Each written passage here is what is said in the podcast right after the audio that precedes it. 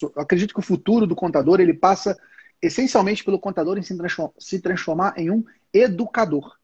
Ensinar, explicar para o cliente por que, que isso está acontecendo. Qual é a oportunidade, no caso, aquela especialidade dela, oportunidade tributária que esse cliente pode exercer, que de repente ele ainda não exerce. Ou então qual o risco que esse cliente está correndo. Tem alguns clientes que eles gostam de fazer um jeitinho, sabe? Ixi. Só que os caras não têm noção do perigo, entendeu? Aí você tem lá. E, e, aí a gente até ensina isso lá no, no PFCC, tem um gatilho mental poderoso. Eu não falei no evento, gente, mas ele é um gatilho chamado gatilho mental do medo.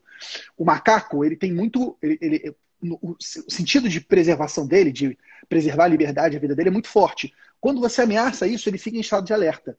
Então, sempre quando você tem uma notícia, por exemplo, teve a prisão lá do, do camarada daquele empresário, do empresário da Ricardo Eletro, você tem que pegar esse link e mandar para aqueles empresários rolados. Olha só, empresário.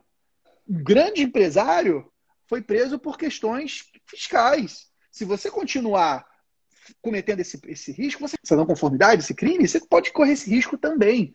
Então, uhum. assim, muito do trabalho de educação, às vezes, é colocar medo no teu cliente. Você colocar medo no cliente para o bem dele.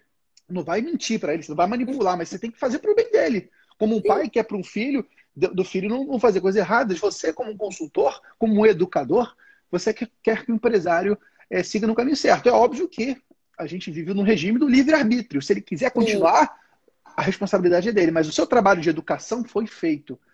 Então, é dessa forma que eu penso que, que é, é poderoso né? o trabalho do contador como um educador, da contadora como uma educadora.